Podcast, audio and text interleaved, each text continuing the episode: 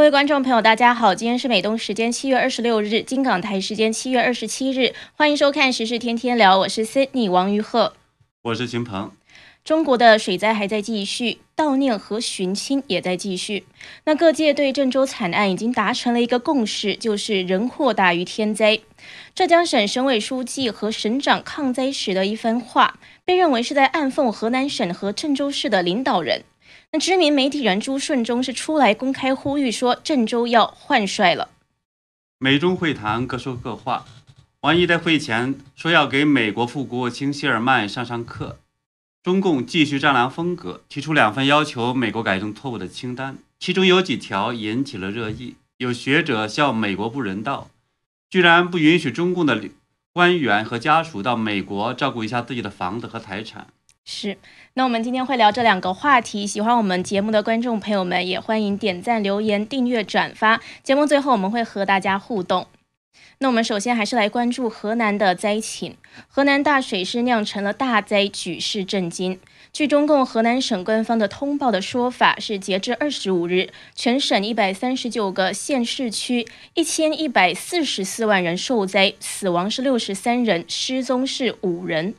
郑州、新乡、鹤壁、开封等六个地区是成为了重灾区。但是呢，我们都知道，由于中共官方是习惯于掩盖灾情，所以外界当然是对这个数据普遍都是非常质疑的。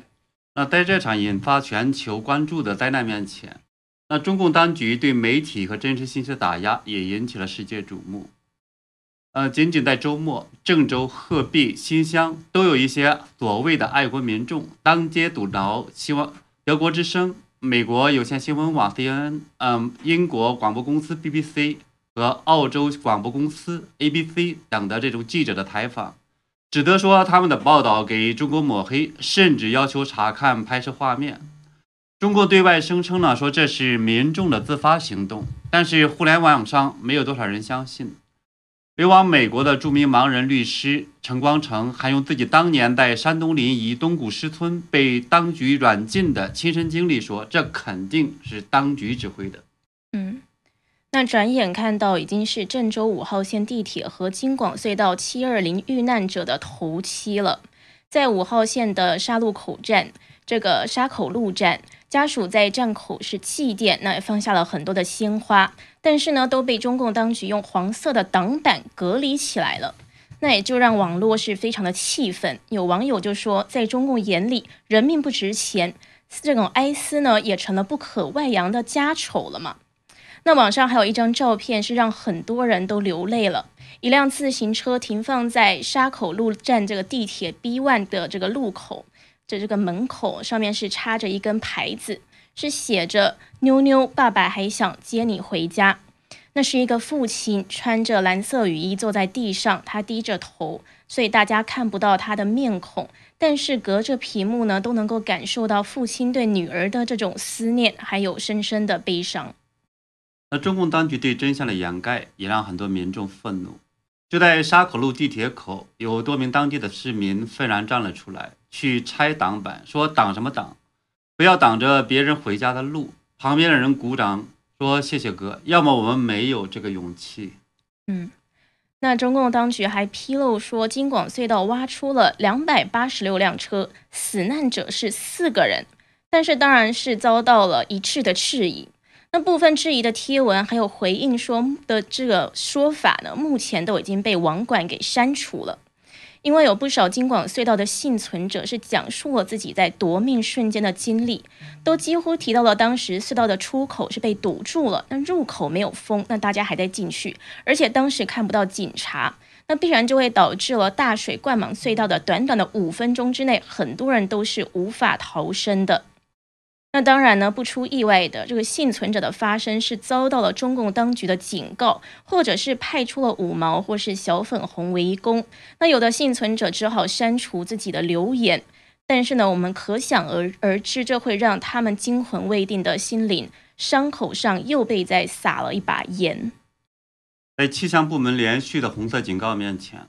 河南省和郑州市的书记等官员。对地铁和隧道的不作为，以及事后的处置不力、救灾不及时，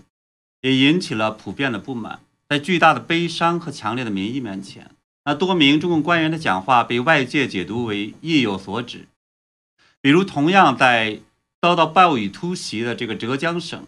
啊，省长称说地铁遭到突发情况不能腾腾等命令，防台防汛宁可十防九空，绝不可一次放松。是。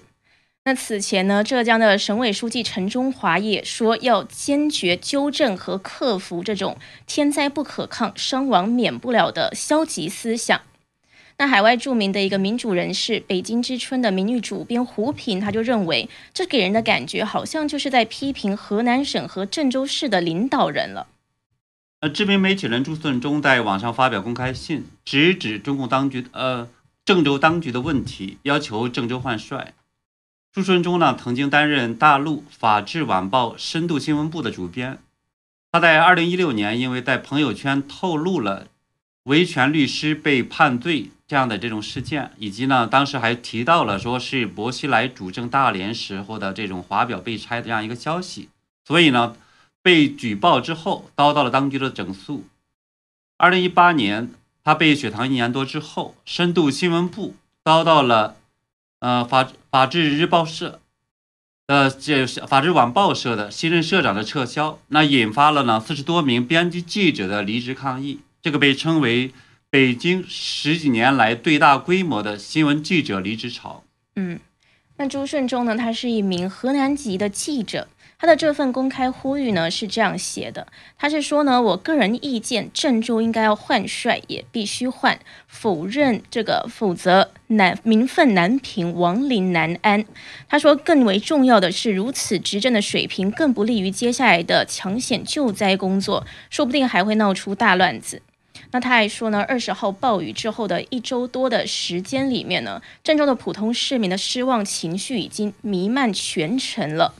他说：“我们可以大概的从公开报道里面得出一个结论，就是呢，这个气象部门的主要领导已经提前预测到可能到来的特大暴雨，而且呢，五度签发了红色暴雨的这种预警。然而，郑州的市委、市政府主要领导是一再的判断失误，执政能力更是让人大跌眼镜。”这是他说的。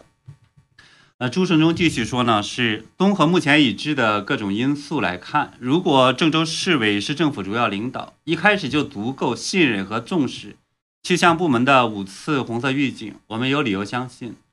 断然不会有五十多条生命黯然、愕然、溘然长逝。那除此之外呢，主要蓄水场地的泄洪史、主要交通工具的停运与否、救灾力量的分布与调动，这些重大人民关天的。正式处理上都一而再、再而三出现致命失误。嗯，他是认为说，尽管有天灾的因素，但是呢，行政的失误不可原谅。郑州市主要的领导欠百姓一个说法，欠亡灵一个交代。当然，朱顺忠的这份公开呼吁呢，现在大陆的互联网上是已经找不到了。但显然，这种要求追责的声音是不符合了中共当局渲染的这个大雨千年一遇或是五千年一遇这种把责任都推给老天爷的做法。嗯，是我们上周的节目里边呢也说过了，这一次出现重大决策失误的河南省省委书记和郑州市的市委书记是习近平的之江新军。中共当局不会真的追究他们的责任，特别是在中共在极力鼓吹抗灾胜利的大背景下，他们甚至可能会表彰。当然，作为有良知的这个媒体人公开发声，这是还是非常值得尊敬的。我们看到，在公开呼呼吁呢发出不久，那朱顺忠就称说，两个小时之前他呼吁郑州换帅之后，那本人的手机瞬间被打爆了。这显示有判断力和正义感的人呢还是蛮多的。那朱顺忠声明，这个确实呢是他写自己写的。他还说，呃，郑州市委市政府主要领导表现的执政力太差，中规共中央呢应该对他们进行调职或者免职。当然，对于郑州市党委和政府的主要领导，如果执政还有一丝悲天悯人的话，应该主动提出引咎辞职。嗯。那大陆的舆论也是认为说，如果当地是及早的按那种暴雨红色预警，要求停工停学、地铁停运、封闭隧道，这种悲剧呢就可能避免了。那中共最高层显然也看到了这个问题，所以七月二十六日的时候，中共政治局常委、国务院总理李克强他在部署防汛工作会议的时候强调说，紧急情况下，除了特殊行业外，果断停工、停学、停业，对城市地铁、隧道等要有保障群众安全的硬措施，宁可过一些该停就停，该封就封。那这个呢，看起来是在亡羊补牢。那么或许呢，对接下去其他正在遭受水灾影响的这个省市有所帮助。但是呢，逝去的这些生命却永远的逝去了。而且呢，实际上通过是二零零三年灾呃 SARS 和二零二零年的新冠病毒，那又称中共病毒这个大灾难，我们实际上也看到了，由于中共当局呢一向把维护中国共产党自己的统治放在首位，那必然会轻视生命。所以呢。类似郑州这样的灾难，恐怕还会一而再、再而三的出现。嗯，而且更可怕的是呢，每一次中共在出现问题之后，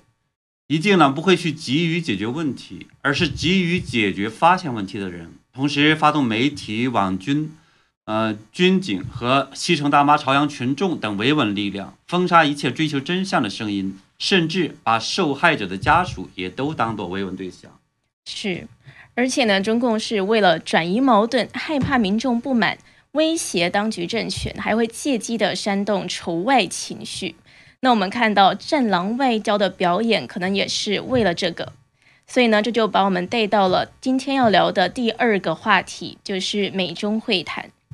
美国副国务卿谢尔曼二十五号和二十六号是访问了中国的天津，那是先后会晤了中共的外交部长王毅和副部长谢峰，举行了闭门会谈。那这个是美中两国自从三月份阿拉斯加会谈以来的第二次高层官员对话，所以很引起关注。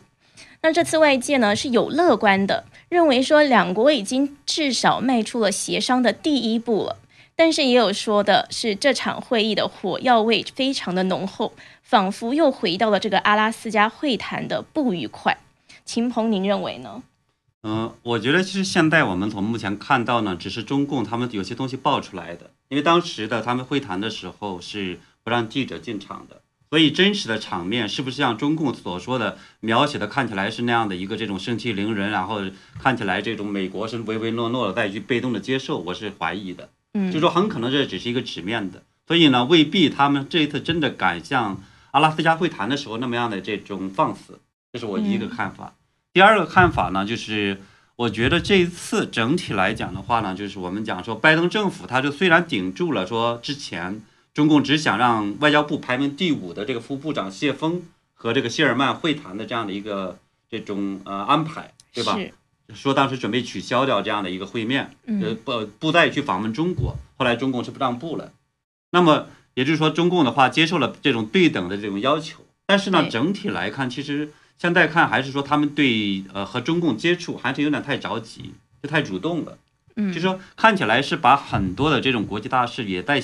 寄希望于这个中共当局的配合，所以他其实很害怕有点这种和中共发生冲突，而且有点太君子了，就是。他是想说，是避免呢，这样来说直接能够发生到战争这样的一种危险，所以呢，要去画一些红线，所以相当于是要去交代清楚，说如果有些地方你们踏过的话，我们将坚决的要进行反击，嗯，有这样的一层意思。但是这样一来呢，对中共来说，他其实正好找了这么一个机会，包括像在我们看到大河南大水灾这样的一种灾难面前，他就趁机就开始去渲染这种所谓的。美国这种是呃，我们叫说干政、中国内政论呐、美国威胁论呐等等这样的一套东西，所以这其实可能让中共的话有了这样的一种把柄。我觉得从这个意义上来看，当然从整个呃另一方面来看的话，这样的会谈其实我觉得也有意义。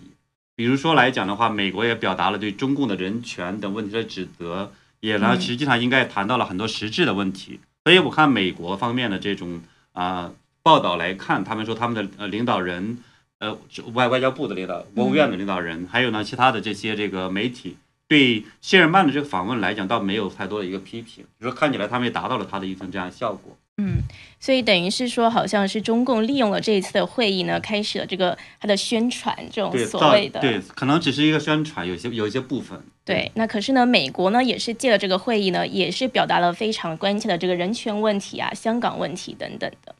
那我们先看到为什么说这个会议火药味非常重呢？是谢尔曼跟谢峰的这个双谢会谈一开场，中方呢就重炮的批美国。这个是根据中国外交部周一上午连发的六则新闻短讯看到的，因为是闭门会谈，所以呢是根据这样子的信息。那谢峰是当着谢尔曼的面呢，好像是发挥了战狼的本色，他都不顾外交礼节了，就说出这种美国要什么既要坏事做绝，还想要好处占尽这种难听的话。那谢峰在会后的这种记者吹风会，他也说，中方要求美方立即停止干涉中国内政等等彩虹线玩挑衅、打着价值观幌子搞集团对抗的这一些行径。所以看起来呢，好像是这个中方呢是一直连环的炮轰美国了。嗯，对，所以中共其实也想趁机这样的一个机会，就是要在讨价、讨价还价，对吧？因为它实际上，事实上我们知道说，美国这边的对过去的这个拜登政府的四年，那么包括拜就是川普呃就是川普政府的四年，对，sorry 啊，还有呢是拜登政府的就是上台之后的话，实际上对呃中共这边产生了很多制裁，所以他现在其实我觉得也部分的在提于解套，所以现在看起来呢，中共呢是通过这种战狼的一种表现，指责也好或者什么也好，我觉得其实一个重要的目的应该也是想推出他们想去改变，要拜登政府去施压。或者通过其他方法再要求拜登政府做出改变，是，所以我们就看到了谢峰是表示说，中方的确是向美方提出了两份清单哦，一个是纠错清单，那另一份呢，则是中方很关切的一些叫做重点个案的清单。那我们先来看这个纠错清单。根据中共媒体的报道，谢峰这个所谓的纠错清单呢，就包括要求美方无条件的撤销对中共党员还有家属的签证限制，撤销对中共领导人、官员、政府部门的制裁，取消对中国留学生的签证限制。还有停止所谓的打压中国企业，停止打压孔子学院，撤销将中共媒体登记为外国代理人或者是外国使团，还有撤销对孟晚舟的引渡等等的，就是一连串的，就是这样纠错清单嘛。那中国问题专家张张家敦呢，他是说中共是利用了这个机会，不是为了跟美国合作，而是发起了这个恶毒的宣传攻势，就像您刚刚说的这样。那这个纠错清单您是怎么看？呃，我看了一下这个纠错清单的第一位排的是什么呢？是党员和家属的这种签证限制。那实际上中共那第二位是什么呢？撤销对中共领导人、官员和政府们的制裁。后边第三位才是不留学生的限这个限制。然后再后边呢，就是说停止打压什么，就是这种中国企业，应该是指包括华为这种间谍企业。那么停止打压是孔子学院这样的一些机构。还有呢，是巴江这种等等这些，其实很明显的话，就是能够看出来，这个赵家人，就是这些才是中共真正关注的这个焦点，包括什么晚舟，这实际上都是赵家人，对吧？我们大家很清楚。所以呢，就是我就看到这个历史学者张立凡的发了一条推文，他说：“校园，太不人道了，那么多不义之财，情人子女在大洋彼岸，得有人去打理照料啊。”是，真的是很有意思。对。所以呢，这个很明显，其实我们也看到了，中共在去呃第二份清单里边提到呢，说是要重点个案清单。对，就是我们刚刚讨论的是这个纠错清单。那有还有个第二个清单呢，是叫做重点个案清单，就包括说美国境内的反美仇亚的情绪要提出关切，还有中国公民在美国遭受的不公平待遇等事项表达关切。所以这看起来好像还很关心这个海外的中国公民呢。嗯，我不知道他所说的这个个案里边是不是有一些其实也是领导人的家属或者是这种子女等等的人。所以，因为本身的话，我们也知道，在这些年来，呃，这种有机会致富和有机会出国的很多，其实也是中共的这些人。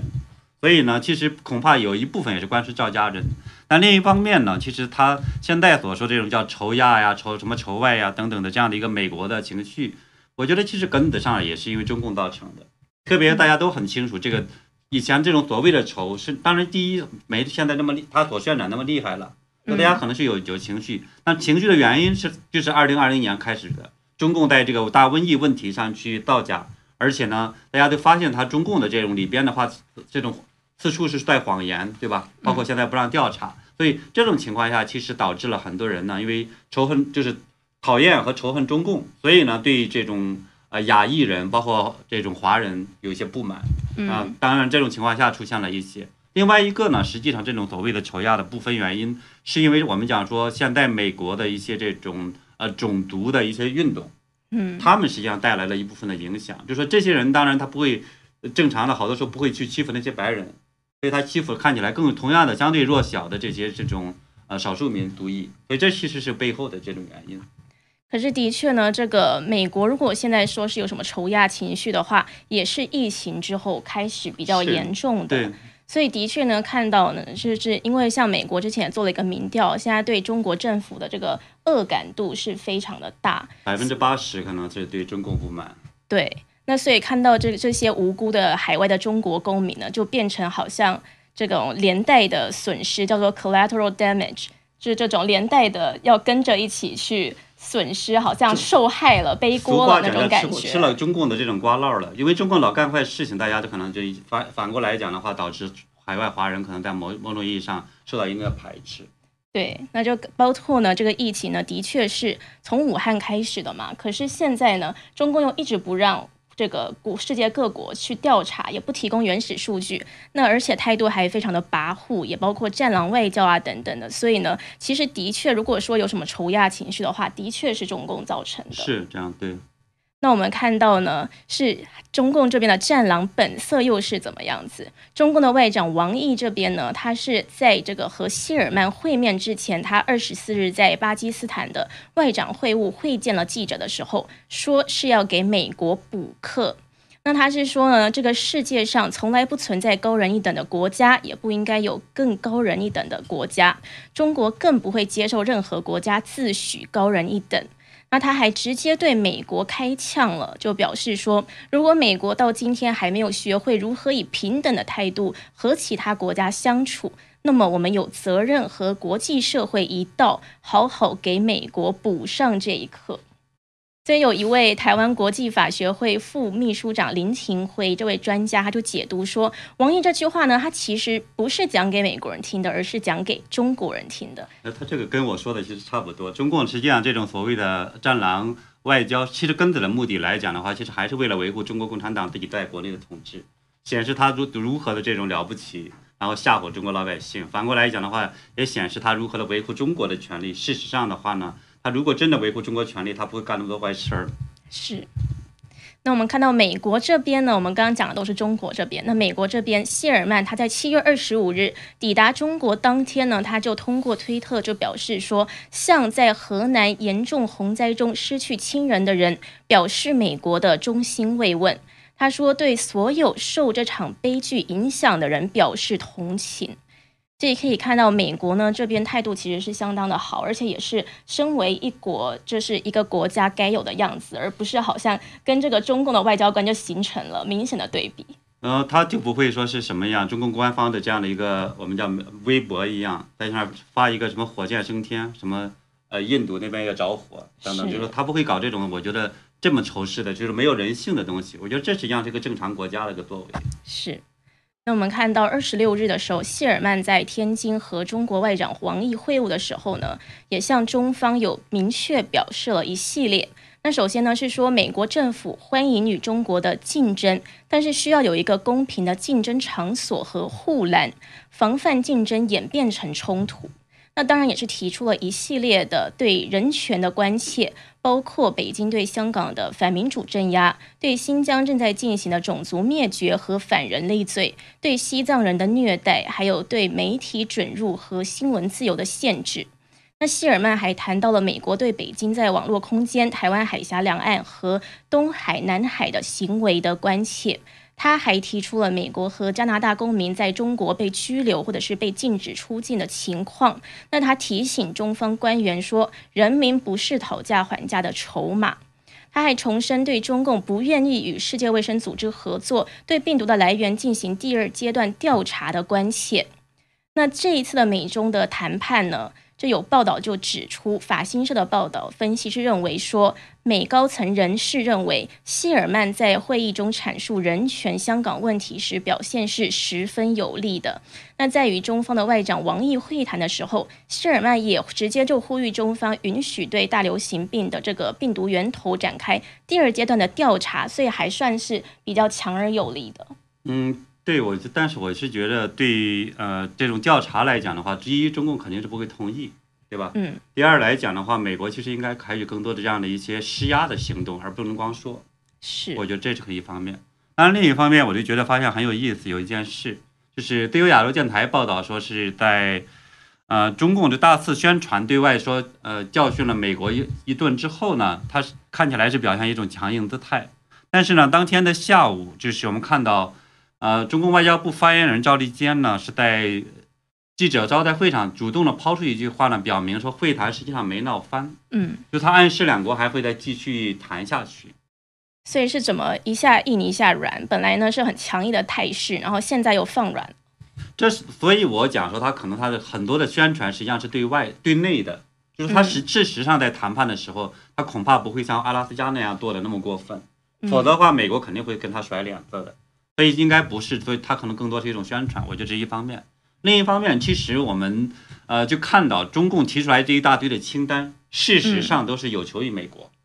对吧？你不管他宣传的如何的仇视美国，但实际上呢，这些官员们他也关心自己的财产，是关心自己的签证，关心自己的这样的一些这样那样的一些这种呃我们叫说和美国接触的一些机会。所以事实上来讲，是美国是呃有求于中共，可能有。就是在呃生产贸易方面，但事实上中共也是有绝对的有求于中，就是美国这边。所以事实上，我觉得美国呢，应该也是可以利用这样的机会多出更多来。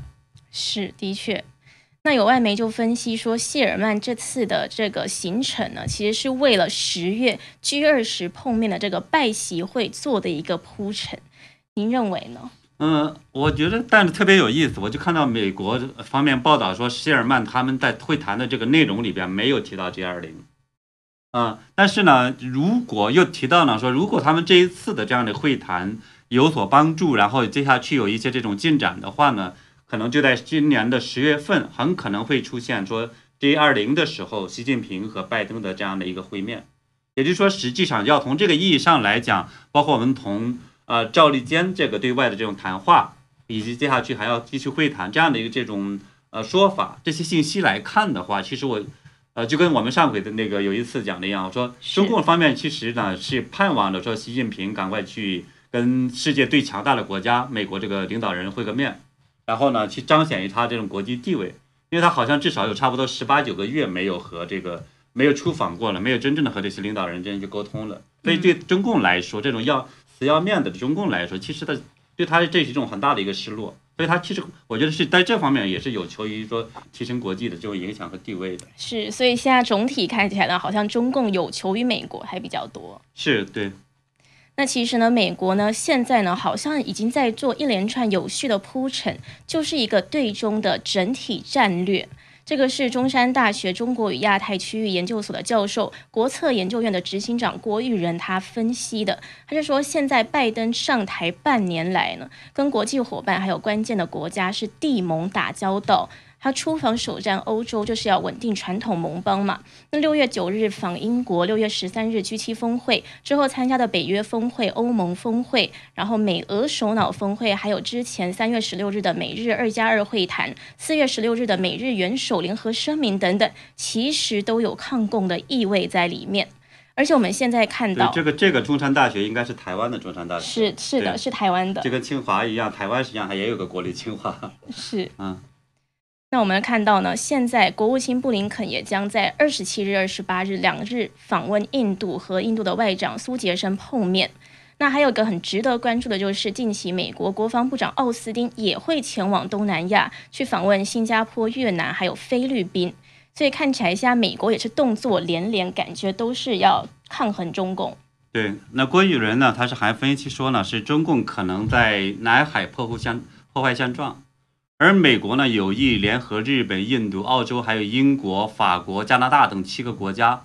筹组常驻印太地区的海军特遣队，来去应对中共在呃南海的军事挑衅。他说这也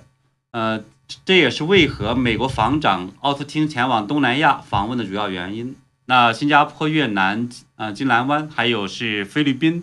的呃苏比克湾，那还有未来的这个军港军港靠这种靠港。这是有关系的，所以这事实上也是一种我们叫做军事联盟对抗中共的这样的一个性质、战略的一个规划。是，而且之前呢，今年五月二十六日的时候，我们也就做过一个报道，就是印太事务协调官、主掌印太事务的这个白宫协调官坎贝尔，他就直接公开声称说，美中接触时期已经结束了，现在呢是美对华政策的新战略模式，已经是一个竞争的发展态势了。所以关于这点呢，中共当局可能也知道。那现在呢，感觉好像局势都对中共很不利。那发现呢，就连这个清单呢都展露出，其实还是蛮有求于美国的。呃，对，所以呢，不管说能够这个清单上边能够最终让步多少的话，对中共来说呢，嘴巴得先硬一下。而且呢，有也有的网友呢，我看到之前也非常担心，说说拜登政府会不会把这些清单的照单全收，然后做太多的让步。那么其实在我来看的话呢，整个嗯。不会有那么大的一个变化，因为这些一系这样一系列的这种制裁，呃，是一个这种牵扯到美国，我们叫说是国家安全的很多这样一个安排。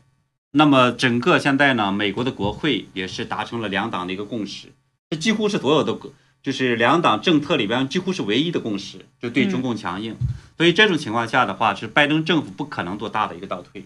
所以也就是说，对抗中共，这实际上是现在的一个。全球性的趋这种趋势是，那么包括美国、包括日本，我们看澳洲等等，也不会允许说拜登政府随便往后让。是，这是一个潮流了，所以大家呢也只能就是跟着这个潮流前行了。是这样，对。好的，那我们今天节目呢，我们是谈到了现在郑州的灾情，那有一个知名媒体人是要求郑州的书记下台。还有，我们也谈到了美中会谈，中共提的两份清单，那是让了很多学者是嘲笑了。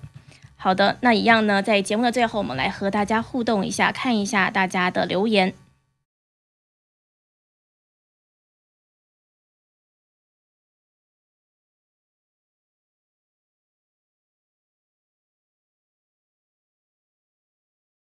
那因为一时还。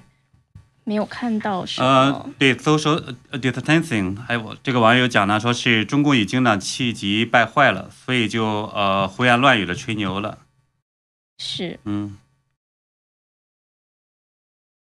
那有一位观众也是我们的忠实观众了，Alberto Chen，他是说不在意韭菜，恰恰最在意的是国际社会的反应，所以国际社会，特别是海外华文媒体要持续发声。最后一点，媒体监督的力量了。对我们一定会持续的发生。是，呃，对，还有呢，是一个网友讲呢，说因为是闭门，爱怎么讲随他们，只要看接下来双方继续有什么动作就知道了。对我们也会继续去关注。是我们都会持续的为大家跟进的报道。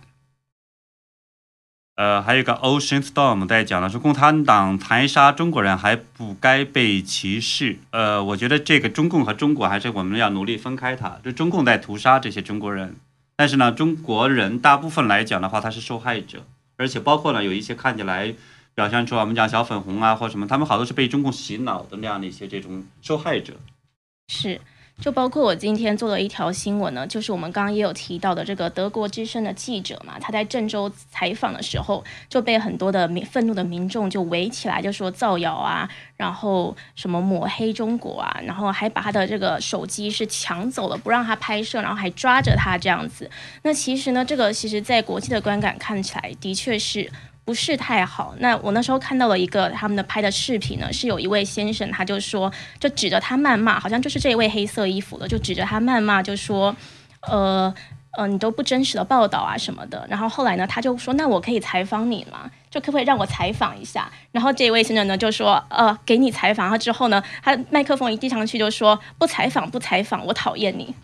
他这个据说当时有郑州当地的人讲说，当时实际上这个周围是被已经被戒严了，也就是说能够进入这样的一个区域内的人，恐怕不是随随便便谁都进去的。也就是很可能这也是为什么有人在讲说，这个实际上是中共安当局安排的这么一场所谓的民众的自发行动。哦，嗯，对，的确好像有民众在讲说可能是便衣。不过呢，看到这个视频下面呢，其实推特上面还是有人就是就是有点可怜中国人的，就是说呃 forgive them，就说就说原谅他们吧，因为他们嗯真的是在这个被当局的洗脑下才会变成这个样子。是对啊、对。那么呢，我们的今天跟大家互动就到这里，非常感谢大家的这种参与。我们呢也会继续跟呃大家呢去跟进这些大的一些消息。那非常谢谢观众朋友今天的收看，那我们明天的节目再见。明天见。